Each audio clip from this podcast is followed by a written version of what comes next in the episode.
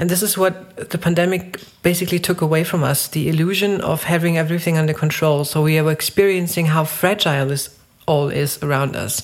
And this is terrifying. This is super terrifying, like in the beginning. And it takes a while to get used to that. Why should companies celebrate mistakes? And what can they do to make their employees more resilient? How does our brain react when we step out of our comfort zone? And how can we use the future to create our present? Today I'm talking to Rike Pätzold, an uncertainty expert who supports companies and managers on their way to deal with the unknown.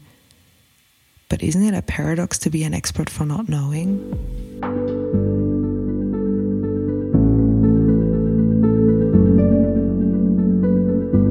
This podcast brings you stories from and about people who stepped into the unknown. Stories about fear, uncertainty, the illusion of security, or I don't know. Let's see what it will be about.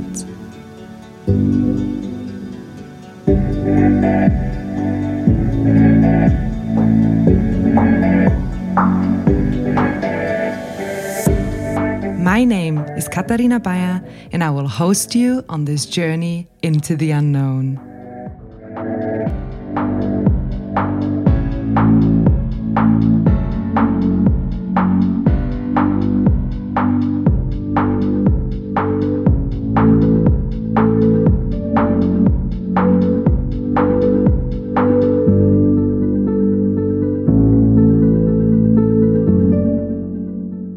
Is this expression that life happens.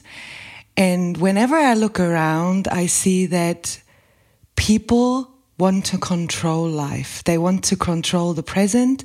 They want to control the future because it gives them a feeling of security. Can we actually control or why do we try it? It's very, very difficult to control. So it's the things you can control, they're very limited. Um, the thing is, we don't really learn how to create security from from inside out. So we try to control everything in the outside or on the outside, and um, that gives us the illusion of control. But it's not really. It's really an illusion. You don't have that much under control, like very little. So, is there any possibility that I can control something, or is it always an illusion? Well, you can control very little things like around you, yes. But the thing with complexity is, and life is complex, and dynamic systems are always complex, is that there's always so many factors in the equation that are unknown that you can't really predict what's going to happen and that's the problem. So you could maybe potentially control very little things in the future because the future the very near future at least uh, is a is a result is a product from the recent past. So yes a little bit but as soon as there are other factors coming in it's impossible to control it's impossible to predict so that we already started to talk about the topic of uncertainty before we dive deeper. Can you tell me what made you dedicate yourself to insecurity, uncertainty, and not knowing? This topic sort of has always been with me in a way and um, I've, I've tried to find an explanation, and there's possibly an explanation, but it doesn't really matter anyway. So, um, I was born without a thyroid, and my parents at the time didn't really know how I was going to turn out. If I would be able to go to a like normal school, and if I'd grow up normally, and so I, the first couple of years of my life I sort of grew up in this vacuum, this expectation free vacuum. And maybe it was that, maybe it was something else. So I really don't know. But I, I just remember that I was always so drawn to not knowing. I was always so drawn to just doing stuff without knowing the outcome, just moving to different countries, just um, doing activities I'd never done before. Always like to throw myself into stuff that I hadn't uh, experienced previously. And I was like, a junkie, a certainty junkie. I was so obsessed with this thrill, this feeling of wow, I don't know, everything is open, everything can happen. But I didn't realize, I hadn't realized at the time, of course, because for, for me that was normal. That was all normal. Um, I was only a little bit irritated sometimes when people came up to me and asked me, how I could do that. Um, that they thought that was very courageous, but I didn't feel very courageous. I did not feel courageous at all because it was so, it just came so naturally. I didn't really have to overcome fear to do stuff. So I think it was only when we started to go sailing with our family after a year or so. And uh, it was like a family sailing adventure, and everything went wrong, and our engine broke down and stuff. And um, and then I had this time during um, sitting in the shipyard and waiting for our engine to be repaired. And I had this time to to think about what I was really interested in. And then that really came to me, like the epiphany that it was all about how to deal with uncertainty. And that I was sort of convinced that if more people would be comfortable with dealing with uncertainty or even would be comfortable with leaning into uncertainty, so many things for so many people would be so much easier. You went with a small child in an Asian country to live there. Can you tell me how this shaped you in being in a surrounding where you actually really don't know because you cannot even write, uh, read the, the signs? I actually could because I, I studied Chinese studies before that. So that was my university degree, and that was also where my interest come, came from, like Japanese studies and Chinese studies. So, but still, um, it was always this excitement to move to a different country and to to work the system you know, to find out how the infrastructure works, to find out where to get stuff, to find out where to get rid of the trash, to find out how to get from A to B. That was always so exciting. And, and what I what I realized after doing it, and I did that a couple of times, that I sort of threw myself into a new culture, a new environment, that it is almost unbearably uncomfortable at the beginning so yes, there is excitement, but then also um, there's homesickness and there's estrangement and there is this uh, very uncomfortable feeling of I don't know what the f is going on. And also, of course, with my son at the time, I felt very responsible and I had to like pull myself together and not sort of let him feel and show him that I also felt very uncomfortable. But every time I did that, um, I, I experienced that after a couple of days sometimes sometimes maybe a week it would become easier and it would feel more comfortable. And um, this adaptation curve is what is also very interesting to me in terms of uncertainty. Like in any way if you experience something new if you go to a new country if you start a new job if you move to a different city in the beginning if you start something new you have to adapt. And just that takes a while and after doing that a couple of times, I just know, I just have this this trust, I just have this faith that it just takes some time and it will always be easier after a while. Let's come back to the first question I had about controlling. When I talk to friends during Corona, they said, you know, everything is so uncertain now. Everything, we don't know what happens. And I said to them, but it was an illusion before that we had security. Of course, maybe it's more on the surface now, but it was always an illusion. Why do you think that for some people, security is so important and this is why they want to hold on to something that they know? Well, first of all, um, I completely agree with you that I also that that's sort of my point of view that the, the certainty is an illusion has always been an illusion. And this pandemic just showed what it's been there already and always. Um, then I think that the feeling of security is important to everyone. The thing is just how do I obtain security? How do I get it? Do I get it by trying to control the outside factors, which is virtually impossible in a complex world? Or do I get it from the inside? Can I sort of um, create this feeling of security by developing certain strategies, by having a um, specific attitude or like a result open attitude? There's things like serendipity and, and also emergence. If I can open myself up to that, I could create the security without having everything under control outside. And this is what the pandemic basically took away from us the illusion of having everything under control. So we are experiencing how fragile this all is around us. And this is terrifying. This is super terrifying, like in the beginning. And it takes a while to get used to that. So you already started to explain what else you can do, not controlling, but there's certain things you can do. And did I understand you right that you said, okay, the the surrounding is so complex that of course we cannot control it but there's little things in myself my attitude and the way i deal with things that give me security and trust. Can you give me some concrete examples? What you tell other people what they could do in their lives to feel more um, stable and secure?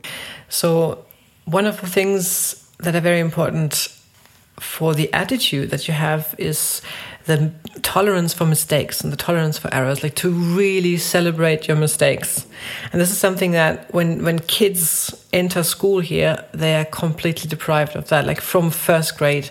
So kids learn how to speak and how to walk just by try and error. And they get into school and they are sort of literally punished when they make mistakes, like with the, the red pen, the red marker. And this is really a shame because kids initially like all people know how to learn stuff by making mistakes and learning from mistakes. Like nature is built on that. And we try to eliminate mistakes. And if we try to eliminate mistakes we make ourselves very very fragile because if anything happens we're not prepared for it. So one of the things is really celebrate mistakes also for companies is not to punish them not to sanction them. And we have a very strong culture against mistakes. Like here in the West, we have the guilt thing, and in the East, there's a lot of shame connected with mistakes. Um, another thing is to be as open as possible for different outcomes. So um, there is a management theory or like a what's it called? Like decision making theory it's called effectuation. And in effectuation you have like principles and one of the principles is the principle lemonade. So it's really if life gives you lemonade uh, lemons make lemonade. And the idea behind that is if something happens that's not planned instead of being angry about it or frustrated or disappointed take it like literally take it in your hand and look at it and try to find something that is maybe positive in that. So not only have this this view that oh dear, this is not that, that didn't go as planned, that went completely wrong, um, it's like a huge screw up. So instead, look at it and if maybe there's something inside that experience that teaches you something that maybe there's an experience in it that can help you maybe there's something else in it so that's one of the things yeah when you said, okay, um, let's have a celebration of errors or mistakes. So you accompany companies and you consult them and I imagine you work in a company, you make a big mistake, you lose a customer, or there's really a lot of money involved. And then you come and say, you know, create a culture of embracing errors can you give us examples how companies can really install such a culture? And is there like a limit? It goes until 100,000 euros and then we don't celebrate it anymore. How, how can we live it really in a, in a company? And that's a very interesting question because the thing is, if we suppress mistakes for a while, then big mistakes happen. And that's the concept also of anti fragility. So, um, anti fragility says that not only are you not um, going to break if you make a mistake, but you're going to grow from mistakes, or you're going to grow from from disturbances or disruptions. So if you foster a culture of anti-fragility, meaning like to celebrate the little mistakes all the time, and to allow the system to, um, and that's the thing, your your company also the same as nature is a system. It's a living system. It's like an organic system. And if you allow the system to become more and more anti fragile by allowing it to make small mistakes, it will be more and more adaptive. And then you basically you, you actually prevent them from making the big mistakes and you can see this in economy like the the financial crisis 2008 it was the same thing you are sort of trying to erase mistakes before that and that makes the whole system fra- uh, super fragile. And what then happens is if there's one thing, one disruption, the whole thing crashes. But instead, if you allow this whole system, like in nature, to make smaller mistakes and to learn from them, then you prevent these big mistakes from happening. So that means, in other words, when you go in a company, you you show them to slowly uh, like celebrate smaller things. So you prepare them and then the idea is that not the big mistakes will happen anymore yes because you make them you make the people learn if, if they really if they are allowed to make the mistakes if they are allowed to make the mistakes they will consequently also be encouraged that's the that's the thing. You have to encourage them to look at the mistakes and to learn from them and also to share um, what they learned with the others. So you really have a culture of making mistakes learning from the mistakes sharing your learnings discussing that. And then you make your whole company your whole system a lot more resilient. You make it a lot more anti-fragile so you don't have an employee of the month, but a mistake of the month. For example, it could be anything. Yeah, like really. Um, also, it's the same with kids. Also in the school. So if they bring home bad grades, instead of punishing them or sanctioning them by um, giving them more homework, um, you go and celebrate with them. Because um, and I had this I had this one experience when my son was in I think the second grade or third grade. He came home and uh, his favorite subject is math and he had this bad grade in math and he was so disappointed. He was crying. And we were looking at the at the um, paper um, and he could explain to me exactly what he did wrong. So that was such a huge learning success. He he knew what he did wrong. He just he, he could explain it to me, and so we went to have some ice cream instead. So I, I was really happy about that, and I was so sad at the same time that the system is punishing these learning experiences. And we do that all the time. We do this in companies, we do this in universities. This is not really about learning, this is just about doing things right. No matter if you do them right on like on purpose or if you just happen to do them right accidentally. So with the celebration, it comes also a reflective state. Also in the companies, this is what I understood. Yes, you have to reflect on them. You make the mistakes, you talk about them, you reflect, you share your, you share your learnings, and then that what's make that what makes the whole system more resilient. You already introduced this concept of anti-fragility can you tell more about these three states being fragile, being robust, being anti fragile, and what it really means? So, the economist Nicholas um, Taleb, who also wrote, I think it was even before 2008, maybe The Black Swan, he developed this concept of um, anti fragility, anti fragile. Um, this is like an, an art word, say a word that he created because he was thinking about what would be the opposite of fragile. And he came up with, well, it's not really robust, it's not really stable, because if something is stable, it's just not going to break. But he said in nature, you have a phenomenon that's more than not breaking, it's becoming better from mistakes, becoming better from disruptions. And you have this in all kinds of situations where you have organic systems like also muscles. If you train muscles basically they they will have little fissures and um, like tiny injuries.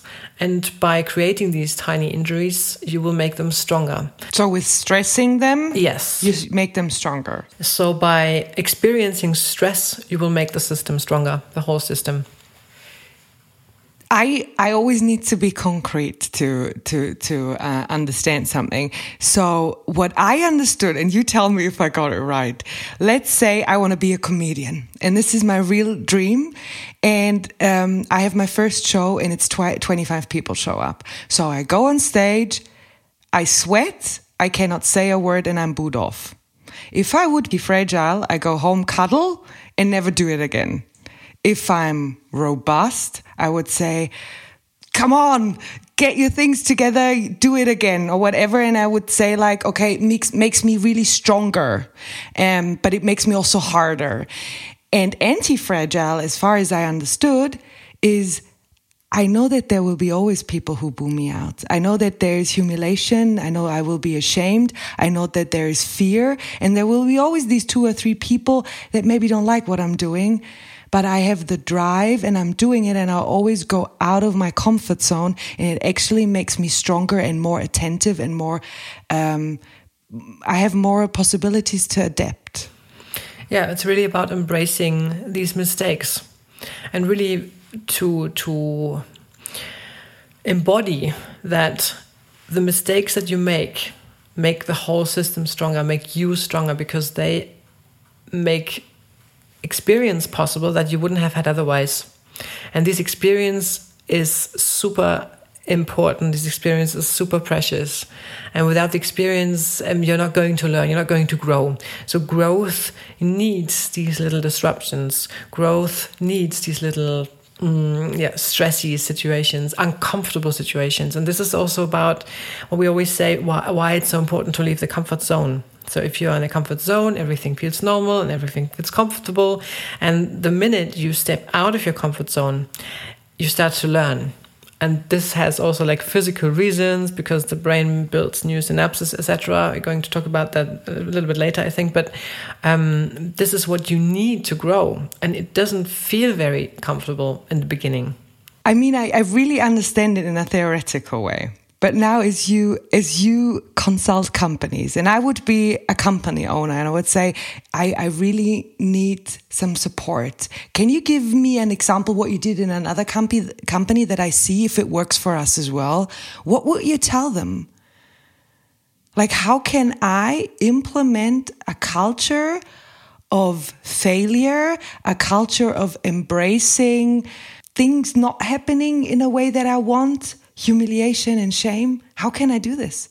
Well, you could, for example, have like a weekly, uh, regular um, meeting where you do exactly that. You talk about the failures of the week, everything that went wrong. What did you learn from that? What can you share about your failures? And I think even that um, there is this installation, not like in companies, but I've read about it, I haven't attended it. It's like, uh, I think it's called fuck up meeting something. Fuck up nights. Yeah fuck we, up we, nights. yeah. yes yes. That's really about also the same thing. So you share with other people where you screwed up and what you learned from it. And this is also super encouraging for your colleagues if you do something like that in your company because we are so ashamed of our mistakes. You always want to be have this facade of perfection. And we are not making any mistakes. And we have everything under control. And what you really need this is the cultural change is um, in your like colleagues co workers install this attitude of, hey, it's okay. Everybody makes mistakes and it's important to make mistakes. But that's like the thing of leadership that you need to, to um, show them that you also embrace that and to share your mistakes and to listen to their mistakes and not like punish them the whole time. And when you said about before with the comfort zone, so the comfort zone always starts when there's a, a, change, something suddenly or a crisis when something happens. What happens in the brain, in easy words, when there is a sudden change? Like, how does our brain react? I'm not a neurologist, but as far as I researched and understood, is what what happens is that normally, if everything is like normal, if we're in a comfort zone, a lot what our brain does is automated. So whatever we do, all the things we do during a during a day, most of it is automation. If we drive a car, and the the if we take the different, uh, if it, if you take the same route to our work every morning, if we brush our teeth, all these things, they're all automated. The minute we do it differently, there is our brain well, our brain has to do something new. It has to build new connections between the neurons. They are called synapses. They have to it has to build new synapses, or it has to sort of strengthen synapses that are very rarely used, and that takes energy. And our brain is super efficient. Our brain already needs like twenty percent of all our physical energy of our body if it's not doing anything. So, and it's a very smart thing, this brain. So it tries to be efficient, as efficient as possible, and not use energy that it's, uh, it, well, it could as well save. So what is happening is that whenever we induce change, whenever we want to do something differently, we have this resistance. It sort of tells us to just no, not do it, don't do it, just do it the way you've always done it, and just that costs more energy than it's needed. And and that's why it feels uncomfortable. That's we what we experience as this eh feeling when we do something differently. And you can try this. If you like tomorrow morning or tonight brush your teeth with the other hand. And the first time you do it, like most people have this one hand, they always brush their teeth. Some people are comfortable with both. So the first time you do it, you might experience exactly that. It's like, ah, oh, no, my teeth won't get clean. This is really annoying. I'm going to stop that. And if you overcome that resistance, and if you do this for a couple of days, you realize that after a while you get used to it. And this is because your brain has built these new synapses that it also can use for other things i guess. Yeah and you can practice that. It's really a physical thing. So if you want to be be more comfortable with change and if you want to be to like to to to make your brain be more open for change and new stuff you could practice by doing that by doing things differently by taking a different route to work in the morning by brushing your teeth with the other hand by just making these little changes physical changes sometimes even. And this is what your brain what, what makes your brain more um, so this is word neuroplasticity. It makes it more flexible makes it more like bendable. You say that the brain likes routines first and this is why we say no i don't want to do this new thing. But in the end the brain only can develop and open for things if if you try to let's say challenges also with little things daily. Yeah and this is apparently also what research shows what helps if you're like in older age well prevent you develop diseases like dementia and alzheimer like to keep your brain flexible to keep up the neuroplasticity of your brain and always do new things. Like can be a little thing doesn't have to be a big thing just little things I try to translate this now when we come back to uncertainty. So it means there is a quality of facing things that I don't know. What what are these qualities? Like what what is the most striking things for you why you would say to other people, hey, try it out more because you get this, this and that. I love the idea of serendipity. Serendipity means to accidentally find something, like luckily find something. Take Columbus, for example. Columbus, well, who um, apparently allegedly discovered America, he was he was wrong. He was basically completely, entirely off. Like the whole math was off. It was a reason why he did not really get funding before he came to Spain. And it was a very desperate queen who needed a seaway to India, and he could convince her. But he was completely off. Like when he would have been, if if he if. Um, if there was not, if there wouldn't have been America in his way, they would all have died a very, very terrible death. So what happened to him was he went into the unknown and he was even completely wrong, but he sort of stumbled across this continent. And this is serendipity. If you don't go into the unknown, you, you, this is not going to happen to you. So if you always try to control something, you could compare this to like being in a tunnel. Yeah, you're in a tunnel and you just you know exactly where to go, and you have this this place at the end of the tunnel. And what you don't do if you are inside this tunnel, you don't really look right or left what's also on the way. And that's a little bit similar to um, driving only with the GPS instead of using a map. Because if you have like this road map, you can see, oh, wow, this is an interesting place here. Or look, there's a lake, or maybe there's a mountain. Let's check that out. But if you just drive with um, the GPS guiding you, you're not going to see these things. You're not going to find these things. So you have to sort of, you have to, you, you, it makes it a lot more interesting. It makes life a lot more interesting if you are open. Um, so things can happen to you. Serendipity, for example, could happen to you. But when you say things can happen to me, if I would be a, a, a person who doesn't trust a lot, I would say, but if anything can happen, everything can happen. Shouldn't I stay at home and, and, and stay secure? Yeah, that's really that's the attitude what I was talking about before. So if if um, anything can happen, anything can happen. Yes, yes, but it's not only bad; it's also very good. It really depends on the way how you look at it, and if you accept that as a universal truth, you can prepare for it. So it's not like preparing for everything that could happen, but it's more like develop a flexibility develop um, your improvisation skills, for example. And I like to compare it with crossing an ocean, like sailing across the ocean on a like sailboat. You you don't know. Like nowadays, of course, you also have GPS and you have a lot of more security. Like back then with Columbus and Magellan, who didn't really know where they'd end up. But nowadays, it's still the weather is very like is the controlling factor. Wind, weather, waves, and you have this tiny little boat, and it might take a week week. It might, might take two weeks. It might take three weeks. If you don't switch on, if you don't switch on the engine, and really just do it by sailing. So you need sort of to be, you need to be prepared for that you on the one hand need to be uh, prepared in a way that you have enough food you have enough tools you have enough spare parts. You you can't just go out to a supermarket if you are a week out of the atlantic to to get something. So you have to have everything there to be able to survive. But it's a very limited space at the same time. And if you make the boat too full you will be not like it will be too heavy in the first place and um, you might not sink but if there is strong wind the flexibility is gone.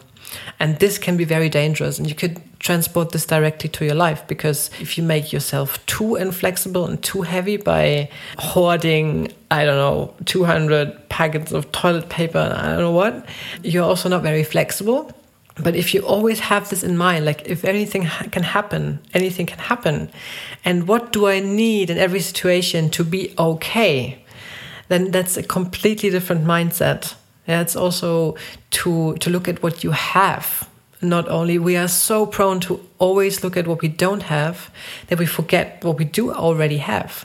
And if we make this visible. Like I have, for example, I might have an apartment that I own even, or I might have a family background, I might have friends. And this is not only about material things. This is not only about the money you have in your bank account. This is also about the connections that you have. This is also about the skills that you have. And you can foster that. You can foster like in good times, you can foster your connections.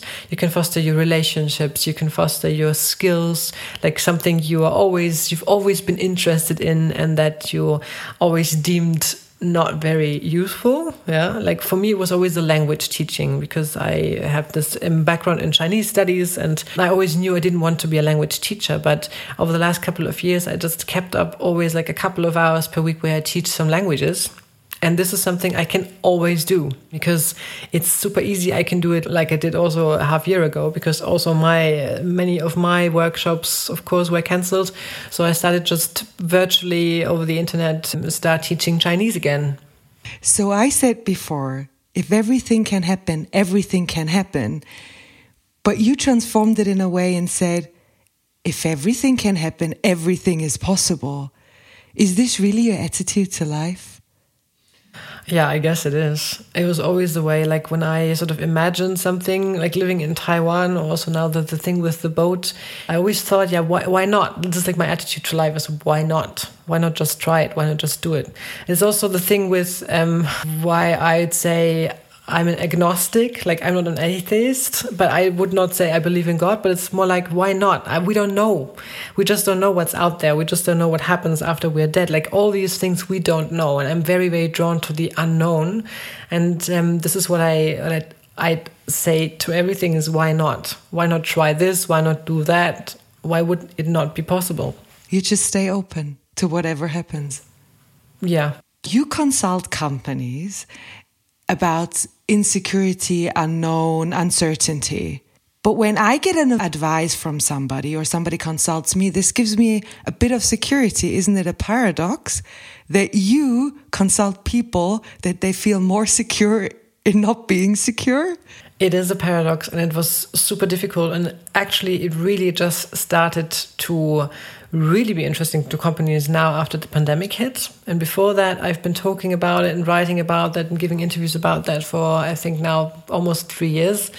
and people also in companies managers were interested like exotic but they did not really yeah they didn't really want to deal with it or be consulted in it. They always ask me, like, for example, how do I work? And I work result open. So I cannot promise them any results because that's the thing, that's the paradox, because it's open. And that to them was super scary. Um, and, and one of the reactions I sometimes got was, yeah, that's a very interesting topic, but we don't need it right now. We have everything under control. And this is like when I thought, yeah, but that's that's the problem. The soon like the the minute you think, the second you think you have everything under control, you have a problem. You already have a problem.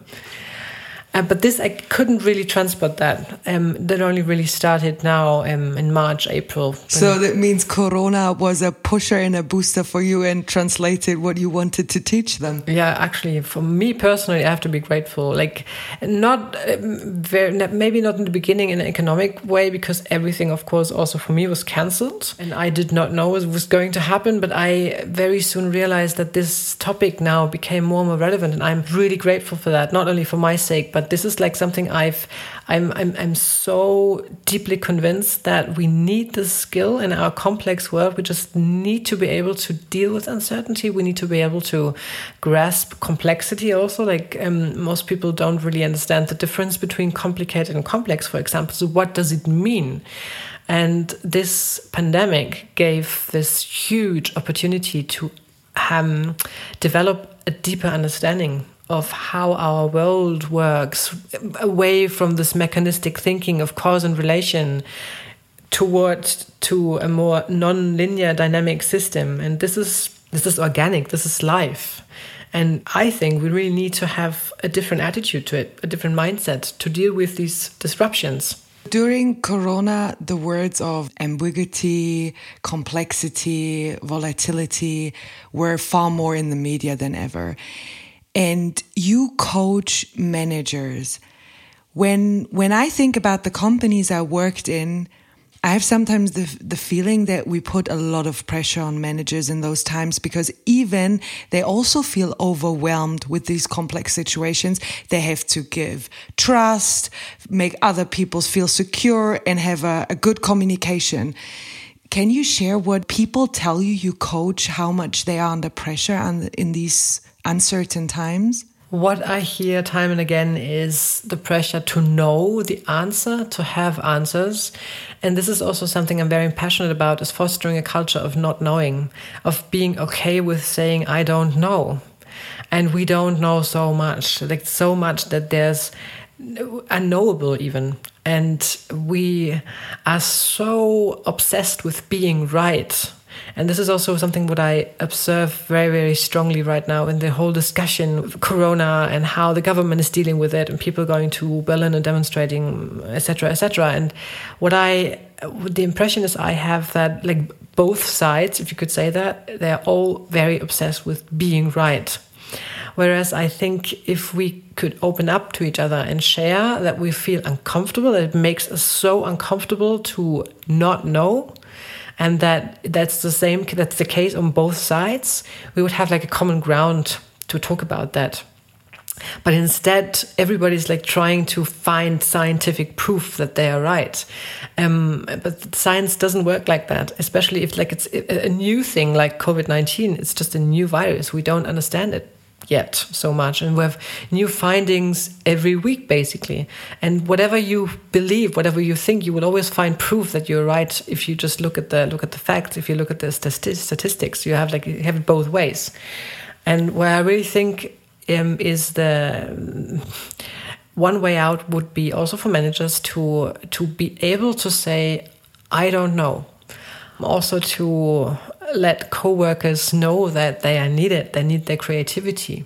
So you need like these these things. You need to be able to foster creativity. You, you also need to be able to foster the conditions for emergence so your coworkers come up with solutions.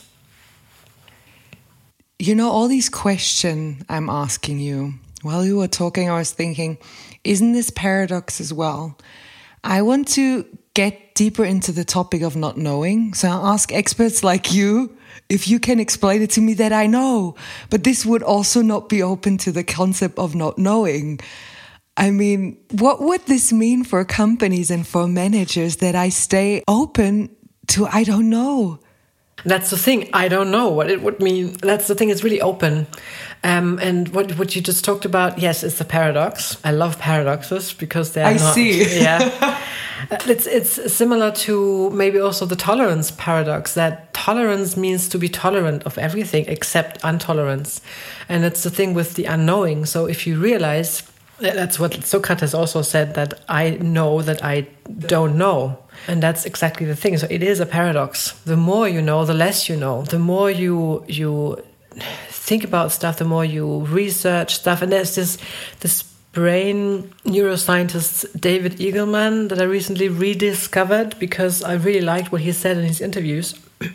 that he is in love with being a scientist because um, science for him means time and again finding out or discovering how little we know, like the the the, the ignorance we still have, and this is what he really likes about the science.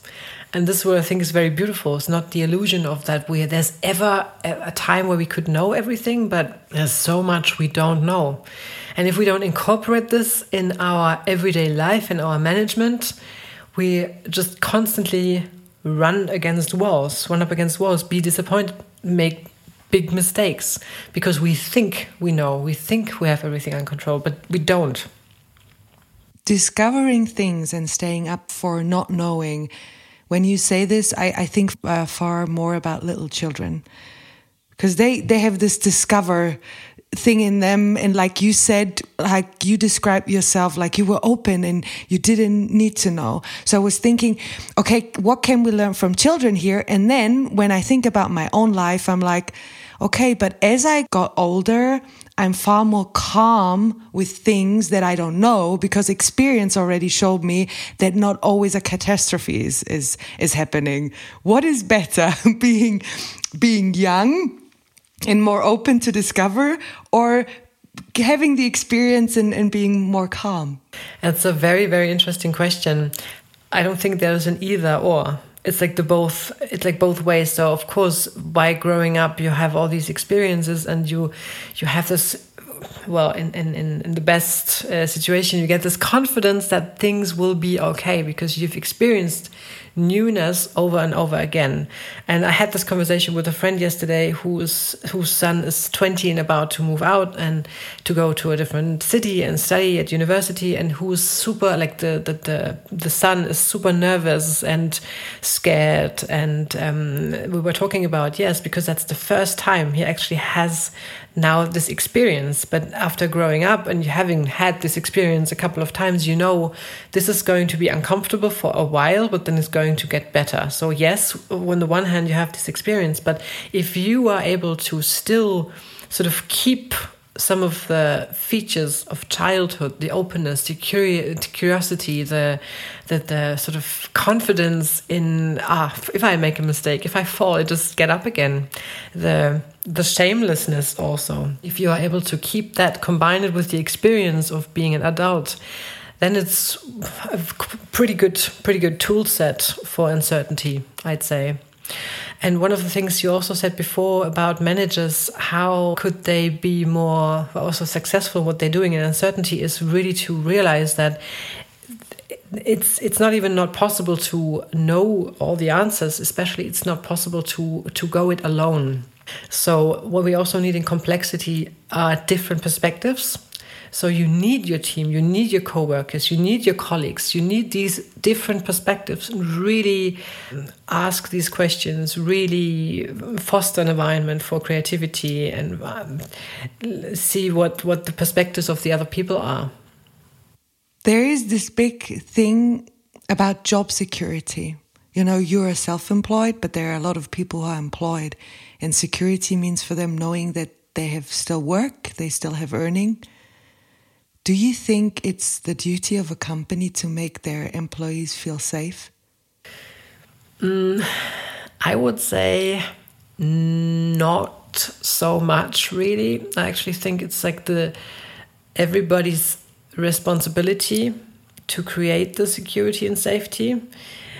The, the problem is that as soon as you give this illusion that you could give the security, of course, then the shit hits the fan as soon as you have like a pandemic, for example, because then it becomes obvious that you can never guarantee something like that.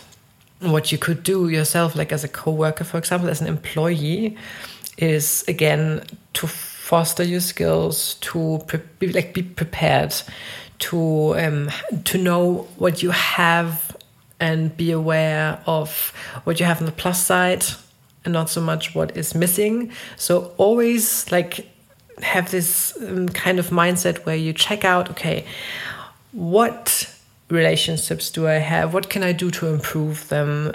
Are there any skills I could um, improve or practice that might help me if there's ever the case that I get, I don't know, get fired, lose my job? So sort of not be in a bad way, like worried all the time. This is not this is not what I'm what I'm postulating here. It's more like play with different possibilities, and this is also what I'm very passionate about because when I think about future, for example, and we have these future think tanks then we have a very very narrow mindset of prediction. And we look at them we want them to tell us what's going to happen. Just like the the crystal ball thing. What i would suggest instead is play with the different futures that are possible. And just sort of imagine what is the favorable version of like what's the favorite version of future that would like to happen? And what does it mean for you in the present? What would you have to do for this to happen? But also try to um, imagine not so favorable futures and just just check out. So how would i be hypothetically how would i be prepared for that and this makes also our society much more flexible. So the pandemic for example wasn't very unlikely actually was very uh, it was very likely to happen but we hadn't we hadn't really played with this whole thing we hadn't really imagined it so this, the, the, the imagination for us people is super strong and if we imagine things, if we anticipate things, and this is also called futures literacy, to use the future to to use the future to um, create also our present. And if we do that, we are much more prepared. And this is also something that you can do in a company. Like you can you can play with various futures and also help coworkers, help colleagues to develop a creativity towards the future and to be more also more um, resilient if something unexpected happens this is what I wanted to say. Isn't this a way to stay resilient? That you just play with these things. Like I play with brushing my, my uh, teeth with the other hand and I just give it a try that if I break my hand one day, I already tried it once before and it doesn't make me so unsecure any, anymore. Yeah. Yeah, and this is what I strongly believe in. Instead of promise, making making a promise as a company that you can't keep, maybe, and support your employees, support your the people in your company in becoming more like uncertainty tolerant, for example, in being more creative, in being better at improvisation. For example, improv theater is a great way to practice to be more open for various outcomes. And if you offer that, if you give them like training in that, workshops in that, it's a, if you foster a completely different culture regarding mistakes. This is these are all things that that would actually help instead of giving this this um, maybe false promise of keeping them safe or you just do what you do you go to the like it's called blue water sailing is this correct I, I had to Google what blue water sailing means, and what I understand is you don't drop an anchor. You just for for days and days you're out in the ocean. Yeah, blue water sailing really is like um, different to coastal sailing because you can of course just sail along the coast and every night drop the anchor somewhere and blue water sailing is like ocean sailing basically. What i really like with the sailing there's a, a different term that i think a german consultant i'm not sure what he actually did was gunther schmidt and he coined the term polynesian sailing. And I love that because the Polynesians uh, back then like miraculously crossed Pacific, the Pacific without any instruments, without compass even they just used intuition and they just used like just that's a lot actually. They used the knowledge of the world around them. They used what they like the experience with clouds the experience with current the experience with mm, with like the sea creatures because they sort of knew what it meant if there was a certain um, i don't know school of dolphins in that area. So they would read the environment and at the same time have this inner compass this certain And this is how they arrived in all these tiny, tiny little islands in the South Pacific. And this is so, if you've ever been in a sailboat and crossed a bigger, like a bigger pond, and even maybe without navigation, tried to actually find an island in the vastness of the ocean, you get this understanding of what an achievement that was for them to find these tiny green dots in the vast blue ocean. You already crossed the, the Atlantic two times both times with your children? First time was with the whole family, and the second time they didn't they didn't want to come. Well, the kids didn't want to come again because this thought it was very boring, actually. so no no uh, great weather changes or big crises that happened there. Mm, not many, but the, the, the, biggest problem, I guess, was um, there was not the lack of crises, but the lack of Netflix and the lack of internet and WhatsApp was just the reality of 21st century teenagers is that it's super important to always stay connected. The first Atlantic crossing from Cape Verde to the to the Caribbean was actually really pretty uneventful except for one thing where uh, my boyfriend had to climb up the mast because of some little disaster. That was quite exciting, but except for that, it was very uneventful. So every day was the same. You had the sunrise, it's the sunset. You have the you had the shifts. Everybody had a shift on board because you always have to look out. You can't like you don't stop at night. You have to go like twenty four seven and it, can be a little bit exhausting also because you never really sleep more than four hours at, at, at a time and i find I, I love this. I really love this being out in the ocean and just have this time to to think about stuff, to read books, to listen to music, and to just look at the horizon the whole day. For the kids, it was just the, the worst, the worst ever. It was just boring for them. Would you do it alone? I don't know. I'm so in admiration. There are people out there like it's called single-handed sailing. It doesn't have to do with that you just have one hand, but it's just the term that you use if a person is alone, doing it alone in a sailboat. And there are people who do um, out there doing it. I did not grow up with boats, and I get seasick. So I would actually think I would not enjoy it as much because of the seasickness and also because I'm not, I'm not that a confident sailor as like for example my boyfriend is or other people are for, I don't know if you heard of the 13 14 year old Dutch sailors back then a couple of years ago did it alone who did it yeah. like the whole world like did a whole world circumnavigation yeah. Um, just by herself I think she started when she was 13, 14 something, and she um, she was sort of finished when she was 16, and she that was, but she grew up on boats. She was born on a boat. She like the first five years of her life, she lived on a boat with her parents, and she grew up on a shipyard, and that was like she was so confident with boats, and that's something I completely I completely lack. Isn't this a metaphor that, of course, she had this trust? That she could do it, this ability, but she still then went out of her comfort zone and did it alone and didn't know what happens. Yes, yeah, absolutely. And um, this is like this a, a, trust and a faith that you sort of need that everything will always continue somehow. So even even if you have like a really crappy situation and you think this is the end and this is just so terrible you don't know how life is going to go on and it's always going to go on somehow. So we come to the end of the interview and i always end this in the interview with three questions. What is currently your biggest fear? I think my biggest fear like globally would be that we don't use this opportunity to change things because I believe the pandemic, as hard as it had been on many people, is also like a very, very big chance for us to understand that things work differently. And if we don't use this now, I'm that would be my biggest worry that we go back to how things were before and um, go back to how things were before we changed stuff. This is like my biggest worry about about the world, about myself personally. Uh, I don't really have any bigger fear. Like, of course, like always to lose someone important. That's one of the biggest fears because I know this could happen anytime, any minute. You can't control it really, and this is like one of the terrible, most terrible things that could happen. Definitely. This is where we want to control because we don't want these things to happen. I yeah, guess. but you can't. That's the problem.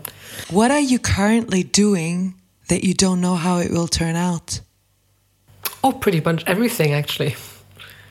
Yeah, everything. I, I really don't know how it how anything will turn out.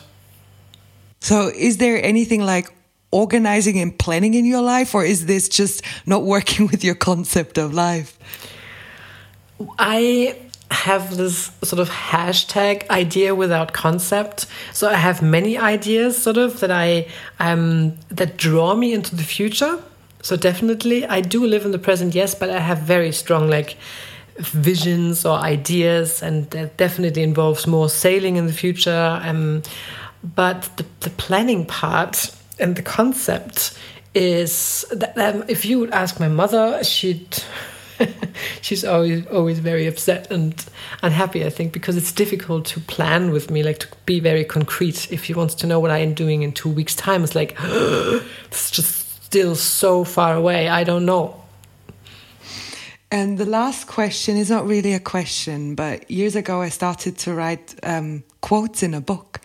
And I will go through the pages and you will say stop, and then you just comment on the quote. Very cool. So let's start. Stop. Do you want to go left or right? Left. Bottom, middle, or top? Bottom. Be the energy you want to attract. I guess that goes back to what you said before that when you said um, if anything can happen, anything can happen. And you could understand that in a threatening way. But then again, you could also understand this as a wow, everything is also possible. And I guess this is quite fitting because then you attract a different energy. Thank you for this interview. Thank you for having me.